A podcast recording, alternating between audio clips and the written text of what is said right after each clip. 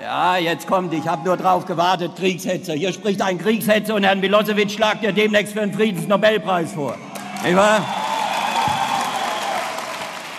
Sebastian, wir hören hier Joschka Fischer im Jahre 1999 auf einem Sonderparteitag der Grünen. Es ging um den Kosovo-Krieg ähm, und er wird ausgepfiffen von den eigenen Leuten. Ähm, er steht mit einem dreckigen Jackett dort, ein Farbbeutel hat ihn getroffen. Die ganze Partei war zu dem damaligen Zeitpunkt in einer Zerreißprobe und du sagst, das könnte sich in der Form vielleicht wiederholen. Ob in der Form weiß ich nicht. Aber ich sage, meine steile These heute ist, die Grünen haben ihre schärfste Krise noch vor sich. Steile These. Der Politik-Podcast der Schwäbischen Zeitung mit Sebastian Heinrich und Patrick Rosen.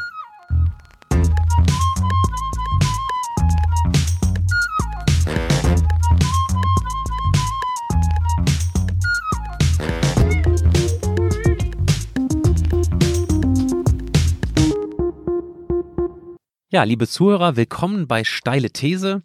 Der Partner unserer aktuellen Folge ist Mediamarkt Ravensburg. Der beste Markt aus gleich zwei Welten. Im Markt, im Netz, jederzeit. Wir bedanken uns bei Mediamarkt und wünschen allen Hörern viel Freude beim Einkaufen im Gensbühl Center und im Netz auf mediamarkt.de. Moin Sebastian, grüß dich. Servus Patrick. Wir reden heute über die Grüne Partei. Ja, Bündnis 90 Die Grünen. Bündnis 90 Die wir Grünen, werden, so heißen sie. Ähm, wir werden jetzt in so loser Reihenfolge bei der steilen These mal so steile Thesen für die größten Parteien durchgehen. Und wir fangen mit den Grünen an. Wir fangen mit den Grünen an. Wir haben gerade gehört, du Sind ja sagst. immerhin die Regierungspartei hier in Baden-Württemberg. Richtig, also eine, eine doch wichtige Partei hier unten im Süden. Ähm, du sagst, obwohl es den Grünen gerade von außen gesehen sehr gut geht, sie haben ja doch ein paar Wahlerfolge jetzt hinter sich, du sagst, äh, es könnte in absehbarer Zeit in der Zukunft aber doch knirschen. Ja. Im Bindegewebe der Partei. Warum? Ich glaube, den Grünen steht eben ein heftiger Konflikt noch bevor. Man sieht die, die, die Symptome, sagen wir mal so, oder so Vorwarnzeichen sieht man aus meiner Sicht schon jetzt und hat man schon in den vergangenen Monaten und Jahren gesehen. Und das wird halt jetzt aus meiner Sicht momentan alles übertüncht durch diese großartigen Wahlerfolge. Und ich sage, der Hauptkonflikt ist zwischen verschiedenen Flügeln der Partei, die bei ganz wichtigen Themen für diese Partei sehr unterschiedliche Meinungen haben. Aber das ist doch eigentlich bei allen Parteien so, oder? Es gibt ja immer Lager in, in eigentlich allen Ja. Parteien, auch im Bundestag. Ja. Ähm, und das ist doch eigentlich Aufgabe der Partei, ähm, sozusagen ähm, ja, Meinungen zu bündeln. Absolut. Und äh, jetzt gibt es aber den Grund dafür, also von außen gesehen sage ich, Klima wird immer wichtiger. Es gibt quasi auch die perfekte Match zwischen zum Beispiel, ähm, ja, Elektromobilität ist für mich so ein Thema, ähm, das ist mit Wirtschaftlichkeit verbunden, aber gleichzeitig auch mit Klimaschutz oder zum Teil einfach mit Umweltschutz. Für mich ist die Grüne Partei also ist der perfekte, ähm, die perfekte Kombination eben aus diesen Themen. Du sagst, daran könnte aber auch diese Partei langfristig irgendwie zerbrechen, beziehungsweise ähm, noch eine Bewährungsprobe bevorstehen. Ähm, ja, nämlich, man, man, man stellt sich ja momentan jetzt eher so die Frage, werden die Grünen die, so eine neue Volkspartei, ja, weil die traditionellen Volksparteien in der Krise stecken, ähm, die Union, aber vor allem Davon die gehe ich SPD aus, momentan. Ja. Die äh, würde ich dagegen halten, ähm, weil die Union und vor allem die SPD massiv in der Krise sehen, sch- stehen. Und wenn du dir anschaust, äh, wie, wie diese Krisen von Union und SPD zustande gekommen sind, dann hat das ja auch mit, sehr viel mit Flügeln zu tun, ja, mit unterschiedlichen Interpretationen dessen, was man sein will. Ja. Ja.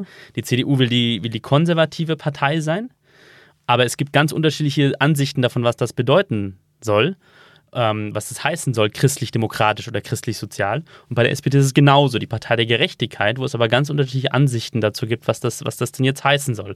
Und woran diese Parteien ähm, maßgeblich ähm, leiden bis heute. Und ich sage eben, bei den Grünen, die die Umweltpartei sein wird, wird sich dieser Konflikt auch noch heftig entzünden. Er ist jetzt schon da. Man, er bricht immer wieder auch aus unter den aktuellen Protagonisten. Ähm, und er wird noch sehr heftig ausbrechen. Dann stell doch mal diese Protagonisten mal vor. Also von außen gesehen, ich weiß, unser Ministerpräsident in Baden-Württemberg, der Herr Kretschmann, ist ja, muss man sagen, ein Realo, hat man früher gesagt. Ne? Also jemand, der tatsächlich die Wirtschaftsinteressen jetzt abwägt mit den, ja, ähm, mit der DNA der Grünen, also den umweltpolitischen An ja. Themen. Ähm, ich finde, er macht das sehr gut und für mich ist das von außen gesehen eigentlich ein Dreamteam. Also seine Regierung und er wurde ja auch wiedergewählt. Insofern, jetzt beleg mal kurz, ähm, was sind die Symptome, was sind die Anzeichen dafür, dass es kriselt? Also ob jetzt die Grüne, die Grünen in Baden-Württemberg ein Dreamteam sein, das lasse ich jetzt mal, mal dahingestellt. Es gibt ja Politikfelder, bei denen, ähm, bei denen es, es, durchaus da Kritikwürdiges gibt aus meiner Sicht und jetzt gerade in der Bildungspolitik, wo es eben nicht so wirklich gut funktioniert. Ähm, die, aber wenn wir auf die Grüne Partei, also die Grünen im Allgemeinen schauen, ja, dann gibt es eben vor allem, also dann ist Kretschmann ein gutes Beispiel für einen Teil der Partei. Ich sag mal, ich würde ja, jetzt mal ja so das, was man früher die Realos genannt hat, also Realpolitiker, Regierungspolitiker, die, bei denen es in allererster Linie darum geht, Regierungsbeteiligung zum, und pragmatisch an Lösungen zu arbeiten.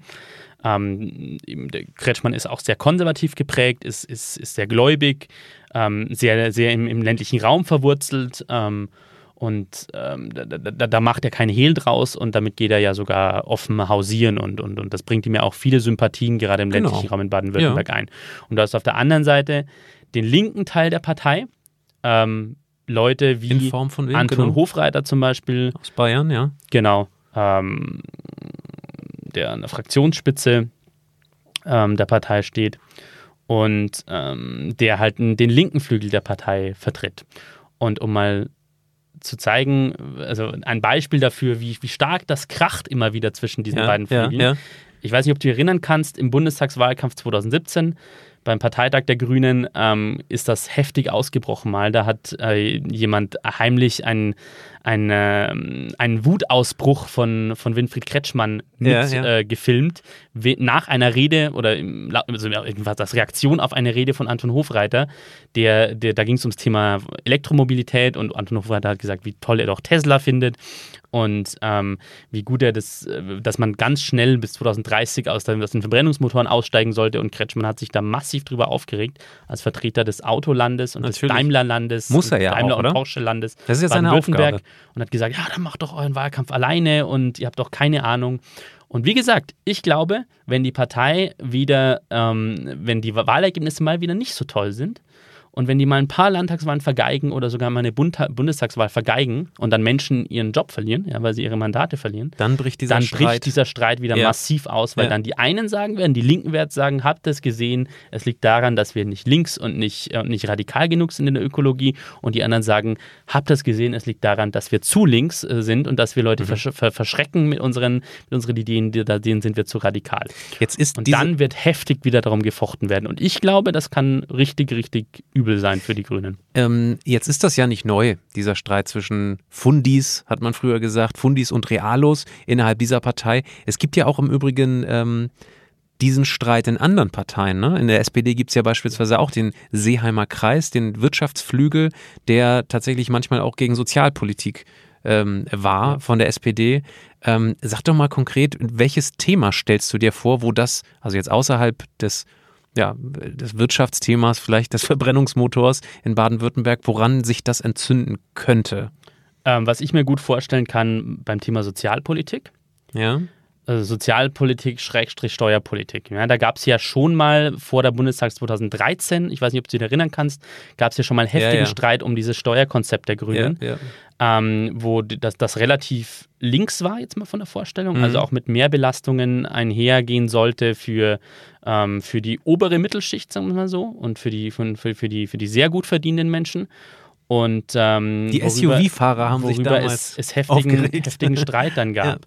Ähm, bei der Sozialpolitik gibt es ja jetzt auch schon so diese Streitthemen. Da gab es ja die, die, den Vorstoß von Robert Habeck, vom, einem der beiden Bundesvorsitzenden, ähm, der sich letztlich für ein, für, ein, für ein bedingungsloses Grundeinkommen ausgesprochen hat, ähm, dass, dass das jedem Bürger zustehen sollte, ähm, sanktionsfrei sein soll.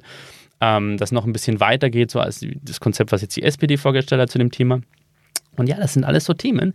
Wenn du zu diesen Themen ähm, andere in der Partei äh, fragst, wie eben Herrn Kretschmann, dann finden die das jetzt so weniger Knorke, sage ich jetzt mal. Okay, wir hören uns jetzt mal ähm, eine Chronik über die Geschichte der Grünen Ja. an. Ganz wichtig, um zu verstehen, wo, wie wir so weit kommen aus meiner Sicht. Das- Genau, und du beantwortest mir dann mal die Frage, warum gerade die Grünen jetzt vor der Zerreißprobe oder in, in den nächsten Jahren stehen und nicht andere Parteien. Film ab. Die Grünen sind aus unterschiedlichen sozialen Bewegungen entstanden, die Ende der 1970er Jahre in Deutschland immer mehr Menschen anzogen. Vor allem aus der Umweltbewegung, der Anti-Atomkraftbewegung, der Friedens- und der Frauenbewegung. Am 13. Januar 1980 fand in Karlsruhe der Gründungsparteitag der Grünen statt. In ihrem ersten Programmpapier beschrieb sich die Partei als sozial, ökologisch, basisdemokratisch, gewaltfrei. 1983 zogen die Grünen mit 5,6 Prozent der Stimmen zum ersten Mal in den Deutschen Bundestag ein. 1985 beteiligten sich die Grünen erstmals an einer Landesregierung. In Hessen wurde das erste rot-grüne Kabinett vereidigt. Der grüne Politiker Joschka Fischer trat zu seiner Vereidigung als Umwelt- und Energieminister in Turnschuhen an. Das war damals ein Tabubruch. Auch in der DDR wurde die Umweltbewegung in den 1980er Jahren größer und größer. In der Zeit zwischen Mauerfall und Wiedervereinigung schlossen sich mehrere Bürgerbewegungen zur Partei Bündnis 90 zusammen. Am Tag nach der Bundestagswahl 1990 fusionierte diese Partei mit den westdeutschen Grünen zu Bündnis 90 Die Grünen. So heißt die Partei bis heute. Nach der Bundestagswahl 1998 regierten die Grünen erstmals im Bund mit, als Juniorpartner in der SPD geführten Koalition unter Kanzler Gerhard Schröder. Nach der Landtagswahl 2011 wurde erstmals ein grüner Ministerpräsident, Winfried Kretschmann, der seither die Landesregierung anführt.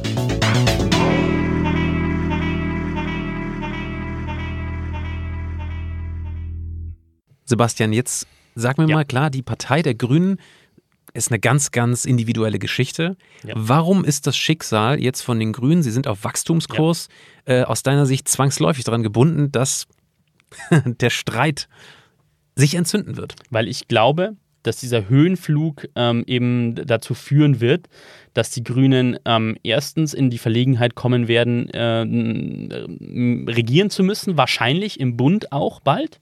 Das ist der eine Punkt, weil ähm, jetzt vieles darauf hindeutet, dass, ähm, eine, auf jeden Fall eine grüne Regierungsbeteiligung geben wird das nächste Mal, weil ich nicht glaube, dass es nochmal eine sogenannte Ja. große Koalition geben wird. Ja.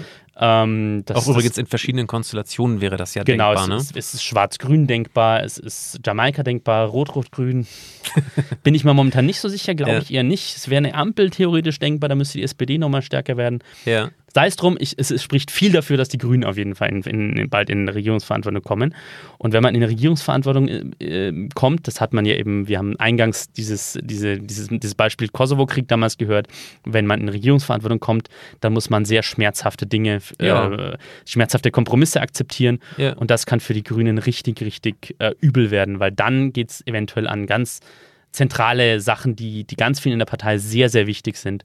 Und dann wird es viel Unzufriedenheit geben. Und ich sage, dann kommt nochmal so ein richtig heftiger Streit, der die Grünen vor eine Zerreißprobe stellen wird. Und zwar eine Zerreißprobe, die heftiger sein wird als dieser äh, Kosovo-Streit damals. Das kann auf jeden Fall passieren. Also ich, ich meine steile These ist ja, ja, das wird so kommen. Ähm, und ich, wir reden jetzt über die Grünen, um auf deine Frage zurückzukommen, weil ich jetzt mal so das Gefühl habe, dass die anderen beiden größeren Parteien, die Union und die SPD, ähm, da mittendrin sind gerade in diesen Krisen und jetzt gerade eher in der Phase sind, wo sie da, wo sie versuchen, da wieder rauszukommen. Und ich behaupten würde, dass beide relativ gute Chancen haben, da auch wieder rauszukommen. Also die SPD versucht jetzt ihr Kernthema Gerechtigkeit wieder sehr offensiv zu besetzen. Mhm. Das haben sie aber schon die letzten Jahre auch schon versucht. Ja. 2013 im Bundestagswahl war auch Gerechtigkeit ganz ja, vorne. Ja, aber sie haben, glaube ich, jetzt von, von der Rhetorik her, machen sie es momentan aus meiner Sicht ähm, deutlicher. Ja. Und ich glaube, das kann, das kann durchaus funktionieren.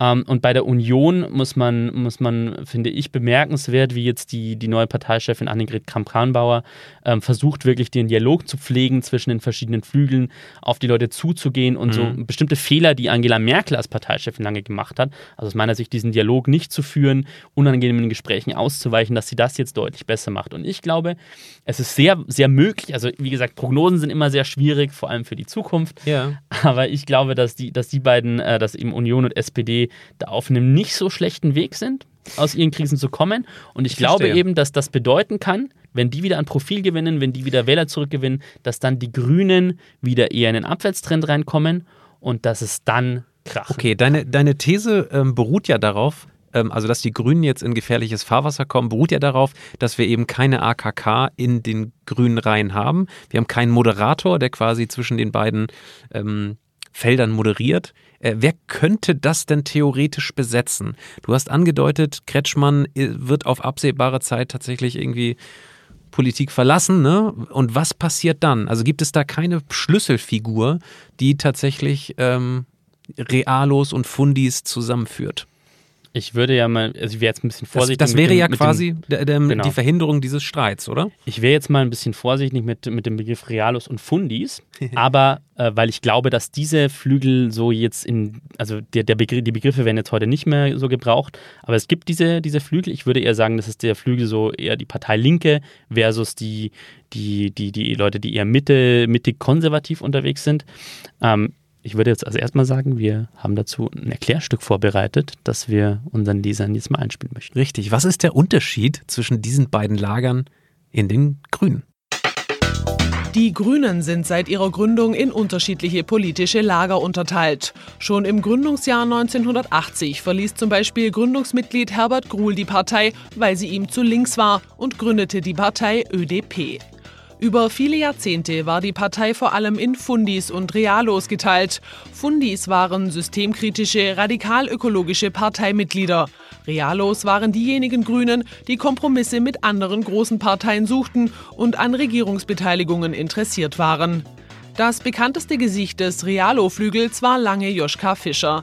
Als grüner Außenminister hatte er im Jahr 1999 den Kosovo-Krieg mitgetragen. Viele Partei Linke wollten diese Entscheidung nicht mittragen. Ein grüner Politiker, der den Gründungsgedanken der Friedensbewegung verletzt, aus Fundi-Perspektive undenkbar. Als Realos werden heutzutage Politiker wie der baden-württembergische Ministerpräsident Winfried Kretschmann oder Ex-Parteichef Cem Özdemir bezeichnet. Sie stehen den Parteilinken wie Bundestagsfraktionschef Anton Hofreiter oder der ehemaligen Verbraucherschutzministerin Renate Künast gegenüber. In den letzten Monaten versuchen die Parteichefs Robert Habeck und Annalena Baerbock, die Flügel zu vereinen. Doch Konflikte zwischen den unterschiedlichen Positionen brechen immer wieder auf.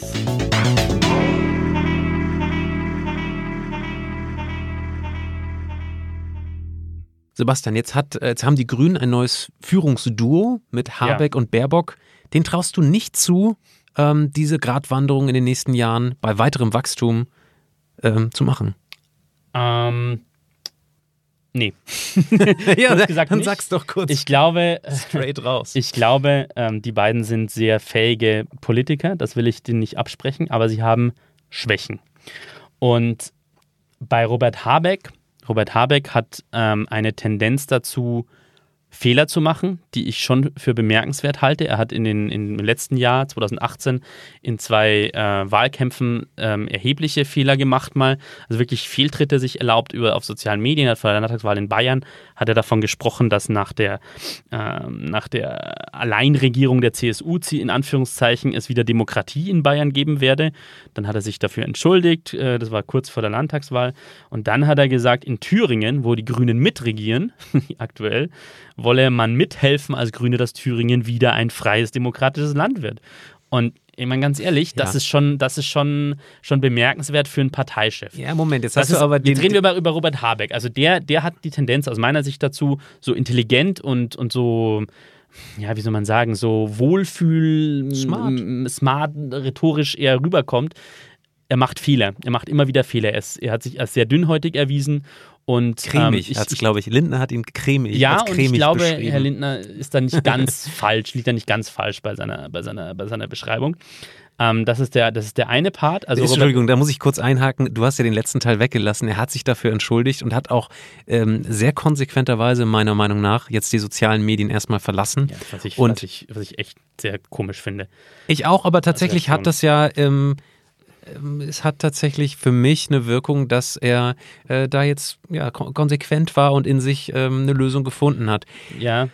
Ich finde, ich, was, ich, was, ich, was, ich, was ich positiv bewerte an der, an, der, an der. Tatsache, was ich positiv an der Tatsache finde, ist dieses Eingeständnis, mal Fehler zu machen. Genau. Das finde ich, brauchen wir mehr in der Politik und das finde ich, das finde ich positiv. Was ich dann seltsam finde, ist dieser Rückzug aus den sozialen Medien, weil das einfach ein Diskussionsraum ist, der ist einfach richtig, wahnsinnig genau. wichtig Hat heute mich auch ist. ein bisschen Und gewundert, da aber zurückzugehen ist echt komisch. Und das ist für mich ein Indiz, um zu unserem wichtigen Thema zurückzukommen, dass er das nicht, auf Bayerisch sagt man, nicht im Kreuz hat, die Grünen durch eine turbulente Phase zu führen. So. Und die zweite Person, ähm, Annalena Baerbock, die ähm, diese Woche bei uns im Redaktionsgespräch war richtig. und ähm, dass man auf schwäbische.de dann auch nachlesen kann und die in Ravensburg war bei einer Veranstaltung. Ähm, die hat aus meiner Sicht das, das Problem, also das, äh, wenn man sie reden hört und ähm, was man so über sie liest, ähm, dass sie rhetorisch doch einige Schwächen hat. Ja, sie ist sehr ähm, sie ist Haben sehr, wir die nicht sie alle, die Überzeugungs- Schwächen? Sie ist, ein, sie, ist ein, sie ist eine Überzeugungstäterin sozusagen, die ist wirklich, sie kommt authentisch rüber, aber momentan aus meiner Sicht, wenn es wirklich hart auf hart kommt, wenn sie zum Beispiel, ähm, es gibt einen Spiegelartikel, zu, der sehr, sehr schön beschreibt, wie sie ähm, so im, in Ostdeutschland, jetzt in den ostdeutschen Bundesländern unterwegs ist im Wahlkampf und wenn dann wirklich mal knifflige Fragen kommen, zum Beispiel zum Thema Flüchtlinge, zu diesem Streitthema, ähm, wo dann auch Leute ähm, kritisch nachfragen und die Position der Grünen da in Frage stellen, dass äh, sie dann sehr äh, offen auf die Leute zugeht. Ja, danke für die Breitseite, hat sie dann mal gesagt. Aber dann wirklich konkrete Lösungen anbieten, da ist sie dann eher schwach, auf den Punkt mal zu formulieren, warum, was man da anders machen könnte und wie man manchen Sorgen und Ängsten entgegenkommen soll. Da ist sie eher schwach unterwegs. Und da gibt's, ähm, das, da, da sehe ich eben Schwächen bei ihr momentan. Das kann sie noch ausbilden, da kann sie besser werden, aber das sollte sie auch schleunigst tun, weil sie ist jetzt Parteichefin. Und wenn du das vergleichst mit, äh, auch die Grünen, aus meiner Sicht haben jetzt mit Cem Özdemir zum Beispiel einen sehr brillanten Redner, der das sehr gut kann, ähm, oder, oder die CDU mit, mit Frau Kramp-Karrenbauer, wirklich einfach gute Leute, die, und das ist wichtig als Parteichef, dass du gerade in schwierigen Zeiten, und wie gesagt, ich sage, die kommen auf die Grünen zu, dass du da gut reden kannst, dass du die Leute hinter dich bringen kannst, und das kann sie nicht. Und da sind eben, das ist meine nächste, mein nächstes Argument dafür, dass das aktuelle Führungspersonal dafür nicht geeignet ist, die Grünen aus in, in, so, einer, in so einer schwierigen Situation, die kommen wird, die da zu einen und, und hinter sich zu bringen. Ähm, im, Im letzten Bundestagswahlkampf hat zum Beispiel äh, Göring-Eckert, Katrin Göring-Eckert damals das echt überraschend gut gemacht, weil ich weiß nicht, ob du dich erinnern kannst, 2017 vor den Wahlen, da gab es so eine Phase, wo man echt gezweifelt hat, ob die Grünen überhaupt in den Bundestag kommen, wo sie sehr schwach in den Umfragen waren und dann echt noch ein achtbares Ergebnis geholt haben wieder. Und ähm, Özdemir, Cem Özdemir damals als Spitzenkandidat und eben Göring Eckert haben das echt gut gemacht. Und ich glaube nicht, dass die Parteichefs, die, die es jetzt gibt, das hinbekommen. Gut, ähm, jetzt haben wir aber in Baden-Württemberg generell jemanden an der Spitze, der das Stand jetzt noch relativ gut macht, in Form von Winfried Kretschmann. Ähm, vielleicht äh, präsentieren wir mal ähm, so die Geschichte seiner ersten Regierung oder auch das Vorfeld äh, seiner ersten Regierung hier aus meiner Sicht ein absolutes, ja, ähm, äh, perfektes Beispiel dafür, wie eben beides zusammenfließen kann. Ein Ministerpräsident, ein grüner Ministerpräsident von Baden-Württemberg, der eben sich stark macht für die Automobilindustrie, aber eigentlich gewählt wurde, unter anderem ähm, wegen Fukushima oder wegen anderer Umweltaspekten. Ähm, das muss man erstmal hinbekommen. Ja. Und er wurde ja wiedergewählt. Insofern ist das aus meiner Sicht ähm, also aus Datensicht, wenn man jetzt mal die, die ähm, Ausgang dieser, dieser Wahlen nimmt, ähm, schlichtweg gar nicht so richtig, Ja. was du jetzt gerade sagst. L- lass Ähm, uns- lass oder uns- jedenfalls denkbar, ähm, dass sich diese Erfolgsserie der Grünen weiter fortsetzt. In Bayern haben wir ja gesehen, Ja. ähm, die haben äh, dort 14, wie viel waren es? 18 Prozent bekommen in der Landtagswahl. Ähm, auch, auch dort ähm, ist ja anzunehmen, dass das durchaus ähm, ja, kombinierbar ist. lass Wirtschaft uns und Umwelt. Über die Grünen im Süden reden. Genau. Film ab. In Baden-Württemberg sind die Grünen seit 2011 stark und mächtig wie in keinem zweiten Bundesland. 2011 löste eine grün-rote Landesregierung die CDU nach Jahrzehnten an der Macht ab. 2016 wurden die Grünen sogar stärkste Partei. Nach seiner Wahl wuchs Kretschmann schnell in die Rolle des Landesvaters hinein. Auch deshalb, weil er grüne Themen eher nach konservativer Lesart interpretiert und so auch bei vielen Menschen gut ankommt, die traditionell nicht die Grünen gewählt haben. In Bayern sind die Grünen nicht so mächtig wie im Südwesten, doch auch hier sind sie seit 1986 ununterbrochen im Landtag. Prominente grüne Bundespolitiker wie Anton Hofreiter und Claudia Roth stammen aus Bayern. Bei der Landtagswahl 2018 erreichten die bayerischen Grünen ihr mit Abstand bestes Ergebnis der Geschichte. 17,6 Prozent, mehr als doppelt so viel wie fünf Jahre zuvor. Die CSU unter Parteichef Markus Söder entschied sich aber gegen eine schwarz-grüne Landesregierung und für ein Bündnis mit den bürgerlichen Freien Wählern. Daher sind die Grünen seit Herbst 2018 stärkste Oppositionspartei in Bayern.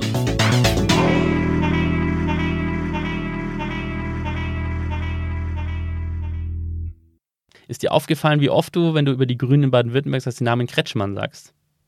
Ja, ja, klar. Das, ist, Ja. das da hängt ein natürlich an seiner Person. Ja, da absolut. liegt ganz massiv ja, das da gebe ich dir recht. Das hat ganz viel mit der Person Winfried Kretschmann zu tun. Weil Winfried Kretschmann ein, ein Ministerpräsident ist, der dieses Landesväterliche ähm, unglaublich gut verkörpern kann, ja. Ja, wo, das gebe ich dir recht. Der, der auch über, über Probleme in der Substanz, ja, also in den Inhalten, in den konkreten Erfolgen bei der Landespolitik äh, hinweg äh, ja, der, der das sozusagen ausbügeln kann durch seine Präsenz, durch seine, durch seine, durch dieses Authentische, das bei vielen Leuten hier im Südwesten einfach wahnsinnig gut wirkt.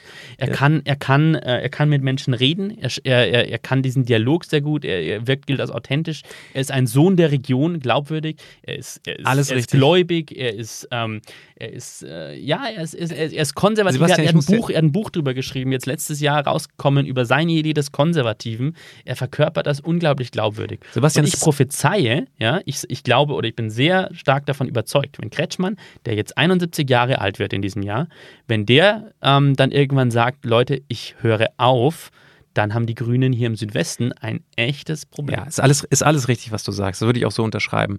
Aber die anderen Parteien haben auch äh, Spitzenkandidaten und Führungspersönlichkeiten, die überhaupt dazu führen, dass die Grünen hier unten, speziell im Süden, ähm, so stark sind.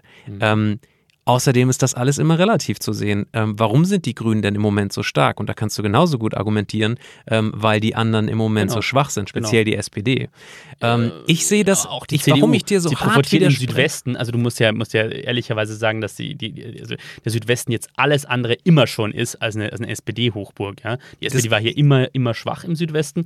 Wovon sie jetzt halt profitieren, ist, dass die CDU so schwach ist. Und das Genau. ist kein Naturgesetz. Und das kann nämlich der nächste Faktor sein. Also wir haben jetzt, wir haben jetzt, schau mal, lass, also da, da braut sich was zusammen für die Grünen aus meiner Sicht im Südwesten. Kretschmann hört irgendwann auf, ja? Das wird sicher kommen. Naja, gut, die aber- CDU, die CDU, die momentan echt in einer desolaten Verfassung ist im Land, die berappelt sich irgendwann wieder. Ja, die haben auch die Leute so in der, schon in der ersten Reihe heute, die, die das durchaus, denen ich das zutraue, diese Partei wieder, wieder, wieder besser in Form zu bekommen. Ähm, und wenn diese zwei Sachen schon passieren, dann hast du in, ist der, ist der, ist der Südwesten ja eher auch ein traditionell sehr starkes FDP-Land. Da gibt es auch Wähler, glaube ich, die so changieren, die sich, die sich beides vorstellen könnten, die FDP zu wählen und die Grünen zu wählen. Und wenn die, die drei Sachen zusammenkommen, also die Grünen haben ein Führungsproblem, die CDU und äh, berappelt sich, die FDP grabt, grabt vielleicht auch Wähler ab, dann haben die ein Riesenproblem. Und dann, dann, dann ist diese Erfolgsstory Südwest auch vielleicht mal ganz schnell wieder vorbei. Ich gebe dir drei Kontraargumente, die aus meiner Sicht überhaupt nicht das aussagen, was du hier äh, behauptest, nämlich, äh, dass die Grünen zwangsläufig in der äh, Zukunft abstürzen. Klimaschutz und Umweltpolitik ist so wichtig wie niemals zuvor. Und welcher Partei würdest du da Kompetenz zu schreiben? Der CDU? Der SPD? Der AfD? Oder S FDP? Nee, für alle Leute, die gemerkt haben, Klimaschutz ist wichtig in der Zukunft, wenn wir uns unsere eigene Lebensgrundlage nicht selber entziehen wollen, dann sind das die Grünen. Und es gibt übrigens viele Leute, auch ähm, sehr ähm, untraditionelle Milieus, ähm, die dann plötzlich sagen, ja, irgendwie haben die Grünen ja recht. Ich Deswegen gibt es übrigens auch aus meiner Sicht nicht so den Riesenaufschrei gegen diese ganzen äh, Dieselverbote, weil sie irgendwie denken, Kein oh Mensch, Riesenaufschrei? Hallo, nein, nein, gesehen, nein, was in innerhalb Stuttgart es, los ist ich mit den- mit den- ja, mit den ist alles richtig, aber trotzdem gibt gesehen, es viele Menschen, die sagen, hey, ist ja alles richtig, die Dieselfahrzeuge, ähm, Fahrzeuge, die haben halt tatsächlich einen anderen Schadstoffausstoß. Deswegen ähm, gehe ich da nicht so fad vor. Das heißt, sie geben den Grünen auch recht. Das kannst du übrigens auch an den Wahlergebnissen ablesen. So, und jetzt meiner Meinung nach ist, ist das schon mal ein übergeordneter Faktor, die überhaupt dazu führt, dass die Grünen nur wachsen können, unabhängig von den Führungspersonen. Das ist sehr, also da, da bewegst du dich auf sehr dünnem Eis. Das sehe ich überhaupt nicht so. Was, das ist, ich sag also, dir, ich gebe dir bei einem, das ist das dickste also Eis jetzt mal, überhaupt. ich gehe jetzt mal, in einem Punkt gehe ich dir, gehe ich, gehe ich, gebe ich dir, gebe ich dir recht. Ich sage dir, dass die Grünen sehr davon profitieren momentan, dass das Thema Klimaschutz echt äh, groß ist inzwischen. Dass es immer und dass es auch definitiv größer wird. Und das ist aus meiner Sicht auch absolut richtig so und absolut wichtig, soweit es die, die größte Herausforderung, vor denen unser Planet steht. so, so. und wenn es da eine Partei Aber- gibt, warum sollte man die nicht wählen? Jetzt warte mal, jetzt warte mal. Aber äh, wenn, ich meine, es gibt einen ganz, es gibt einen Anteil der Deutschen, die glauben, dass der Klimawandel ein riesiges Problem ist, die viel, viel größer ist, als das, was momentan die Grünen in Umfragen haben. Wenn, wenn, du, wenn das, das stimmen Ja, würde, natürlich. eins zu eins, was du sagst, dass nur die Grünen da profitieren, dann müssten die Grünen jetzt Werte von in Richtung für 80, äh, Es- 85 Nein, ich sage nur, dass es ein großer Teil davon ist, warum sie so erfolgreich Ja. sind im Moment. Genau, und jetzt sage ich dir, und jetzt sage ich dir, warum sie dann ein Opfer ihres eigenen Erfolgs werden können, was was anderen Parteien auch schon passiert ist, was bei Fukushima zum Beispiel, ähm, warum haben die Grünen nach Fukushima, na- nach, nach dem, ähm, nach, nach dieser äh, Ex- Explosion in Fukushima und dem, dem sozusagen, dem, der, Rück, der, der Ausstieg aus dem Ausstieg vom Atomausstieg, ja, also dass man jetzt beschlossen hat, wir schalten doch die Kraftwerke, äh, die Atomkraftwerke früher an, warum haben da die Grünen nicht explosionsartig profitiert überall? weil die CDU damals gesagt hat unter Frau Merkel, wisst ihr was, dann machen wir jetzt den Atomausstieg wieder rückgängig. Und dann schreibe ich, Frau Merkel, mir das auf meine Fahnen. Und jetzt, ich sage dir eines, beim Klimaschutz wird etwas sehr Ähnliches passieren, das glaube ich. Du- du sagst, die Grünen verlieren ihren USP dabei. Genau, die Grünen verlieren Nein, USP. nein. Erklären wir mal kurz, Marketing-Sprech, Unique Selling Proposition bedeutet sozusagen Alleinstellungsmerkmal. das Alleinstellungsmerkmal, das politische. So. Ja. Und ich glaube, dass die Grünen hier sehr, sehr wahrscheinlich Opfer ihres eigenen Erfolgs werden können, weil jetzt alle anderen Parteien außer einer, ja, außer der AfD, die äh, absurderweise den, den Klimawandel leugnet, den menschengemachten, Das habe ich im Übrigen nie verstanden, weil das ja anderes eigentlich Thema, da- über die AfD werden wir ein anderes Mal reden. Reden Heimat jetzt ist heute- Umwelt. Aber wir egal. reden jetzt heute über die Grünen. Ja. Ähm, und ich, ich glaube eben, dass die, dass, dass die, dass die Grünen hier, ähm, hier ein, ein Problem haben, wenn wir andere Parteien das inzwischen ja auch begriffen haben. Von der CDU über die CSU, über die SPD, über die FDP. Alle haben, ah, die Linken, die Linken ja auch, alle, alle haben dieses Thema Klimawandel längst erkannt und alle äh, haben sich das auf die Fahnen geschrieben, sagen, dass es ein Riesenproblem ist, dass wir da vorankommen müssen. Und das finde ich finde es sehr interessant, auch wie es da unterschiedliche Konzepte gibt und wie sich zum Beispiel die FDP mit den Grünen da massiv darüber streitet, über den Weg darum, das, das, das, das zu erreichen. Und jetzt sage ich Stichwort dir einen Punkt. Klimanationalismus. Genau, Stichwort Klimanationalismus, das hat, ähm, das hat äh, Christian Lindner, der FDP-Chef Robert Habeck, vorgeworfen.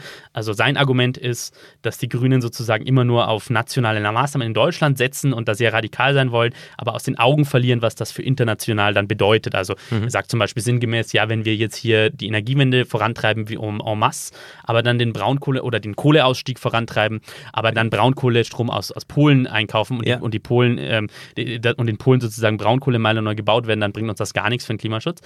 Was ich sagen wollte, so, Klimaschutz, wo man das jetzt, wir wollen jetzt über den Süden reden, ja, und wo Ja, man, ja. wo in Bayern, das haben wir ja gerade gehört im Erklärstück, sind die Grünen ja auch sehr erfolgreich gewesen. Und jetzt in Bayern machen sie gerade einen riesen Fehler bei diesem Thema aus meiner Sicht. Es gibt jetzt in Bayern Ganz aktuell ähm, gibt es jetzt eine Landtagsabstimmung zur Frage, ob der Klimaschutz in der bayerischen Landesverfassung verankert werden soll. Und jetzt rate mal, welche Partei unter anderem dagegen gestimmt hat. Wahrscheinlich die Grünen. Das waren die Grünen zusammen mit der SPD. Die haben dagegen gestimmt. Völlig absurd. Und zwar weißt du, warum sie das gemacht haben? Also aus meiner Sicht völlig absurd. Weil sie nicht in der Regierung sind. Weil der Vorschlag von der CSU und den Freien Wählern kam. Ja, und, und, Ja, gut. Und das, ist, Also- und das ist symptomatisch dafür, für, dich, für, für, für dieses Problem. Die CSU, also Herr Söder und, und die, die Freien Wähler haben erkannt, Aber Sebastian, haben erkannt, dieses jetzt Thema muss ich ist kurz groß, mal, jetzt das werde ich, den Menschen ehrlich wichtig. gesagt, ich werde da total sauer, weil wenn die jetzt dafür gestimmt hätten, dann würdest du hier sitzen und sagen, weißt du, wie, wie parteipolitisch Überhaupt irrsinnig das nicht. ist, weil dann entziehen sie ja ihren. USP, Achtung, wieder Fremdwort, ihr Alleinstellungsmerkmal verlieren sie in dem Moment, wo sie plötzlich ähm, legislativ... Also das ist jetzt- ihr, nee, wenn sie... das, inner- ist, das ist eine Unterstellung, die ich überhaupt nicht so stehen lassen kann, weil es ist ja logisch, dass alle ich- Parteien ich manchmal so strategisch. Nein, taktisch ich, vorgehen. Ich schaue als, als, ähm, als jemand, der die Politik beobachtet, ich schaue immer darauf, Okay. was, was, was kommt, was kommt am Können wir Ende uns dabei darauf einigen? Resultaten. Können wir uns Und darauf einigen, die dass Grünen, die ja nur, Wahlerfolge der Grünen Die Grünen dazu schießen sich ein Eigentor gerade die, die. Grünen haben schon massiv im Süden die Regierungen, wenn sie nicht selber daran beteiligt waren, beeinflusst. Jetzt zum Beispiel innerhalb dieses Gesetzesvorschlags. Können wir uns darauf einigen? Ja. so, dann, siehst du. Das heißt also, Klimaschutz wird immer wichtiger. Ja. Und dafür sind sie bekannt. Und meiner Meinung nach ist das die Großwetterlage, die gegen deine These spricht. Ja. Kommen wir mal vielleicht auf Sozialpolitik zu sprechen, weil du ja auch davon ausgehst, höre ich zwischen den Zeilen raus, dass die SPD in Zukunft tatsächlich drauflegen könnte und dass dieser soziale Aspekt, ja, sei es in Form von ähm, ja, dieser Flücht Flüchtlingsthematik, äh, vielleicht auch in Form von Bildung, vielleicht von äh, Sozialwesen, quasi dann doch eher den, der SPD zugeschrieben werden könnte und damit ja vielleicht ähm, der, der Fundiflügel wegbricht von den Grünen. Ist das so deine Überlegung? Mm. Nee, meine, meine Überlegung ist eher die, dass die SPD tatsächlich, ein, das, das zeigen auch die, die Statistiken zu den Wählerwanderungen, es hat einen ziemlichen Aderlass gegeben, sowohl bei der Union als auch bei der SPD in Richtung Grüne. Also bei der Union ist ein bestimmtes Klientel, ähm, ich sage mal so, ein christlich-liberales Klientel, also das sehr, human, sehr, sehr diese Humanität sehr wichtig ist. Das ist mal ganz klassisch, es gibt viele CDU-CSU-Wähler, die im, im, im, Laufe der Flüchtlingskrise irgendwie in der Flüchtlingshilfe aktiv waren, ja, die ja. das nicht aus irgendeinem ideologisch äh, linken äh, Motivation getan haben, sondern einfach, weil sie Menschen helfen wollten. Und die sehr, sehr, ähm, gerade in Bayern hat man das massiv gesehen, die sehr verschreckt waren von den sehr aggressiven Tönen, die die CSU da zum Beispiel bei dem Thema gefahren ist. Und da zeigt die Wählerwarnung, da haben die, die CSU viele Leute an die Grünen verloren. Das, das ist der eine Punkt. Und bei der SPD war es so, eben dadurch, dass die SPD ähm, sich, sich selbst zerstritten hat ohne Ende, dass, dass man nicht mehr wusste, wofür diese Partei eigentlich steht, hat die, hat die SPD an der Stelle eben, ähm, haben, haben viele Leute da, die, die, die, sind da wieder abgewandert zu den Grünen. Und das ist ja ein, ein politisches Kapital, das sie erstmal nur auf Zeit haben, ja. Weil wenn, wenn die SPD sich wieder stärker profiliert, die CDU wieder sich stärker profiliert und, und Angebote an, an die verschiedenen Wählergruppen macht, dann, dann können sie die wieder verlieren. Das sage ich einfach nur. Und ich sehe momentan Anzeichen dafür, dass Union und SPD das jetzt nicht, also dass die gar nicht mal so schlecht unterwegs sind in dem Bereich. Und das ist halt eine Gefahr für die Grünen. Das war der Gong. Wenn die Grünen eine politische Aktie wäre, sagt Sebastian Heinrich, ähm, verkaufen Sie die jetzt? So höre ich das raus. Ich muss dir tatsächlich insgesamt hart, hart widersprechen, eben weil der Kern der Grünen Partei mit allen Umweltaspekten so stark in den letzten Jahren gewachsen ist, weil meiner Meinung nach das Marketing stimmt. Ich sehe auch ein sehr, sehr starkes Führungsduo ähm, bundespolitisch. Ähm, auch in meinem persönlichen Umkreis ähm, sind viele Leute, die auf die Grüne Partei sehr, sehr gut zu sprechen sind. Äh, ich lasse dir trotzdem das letzte Wort der steilen These. Du hast mich diesmal nicht überzeugt, es tut mir leid. Äh, warum glaubst du, vielleicht in drei Worten zusammengefasst, warum die Grünen hier zwangsläufig in ein Dilemma reinlaufen. Also drei Worte sind zu wenig, aber ich werde mich versuchen, mich kurz zu fassen. Ich fand diesen Vergleich sehr schön mit den Aktien, weil ich ja Wirtschaft studiert habe und ähm, ich würde es jetzt so ausdrücken, ja, ich würde den Leuten, wenn es eine Aktie wäre, würde ich den Leuten jetzt raten zu verkaufen.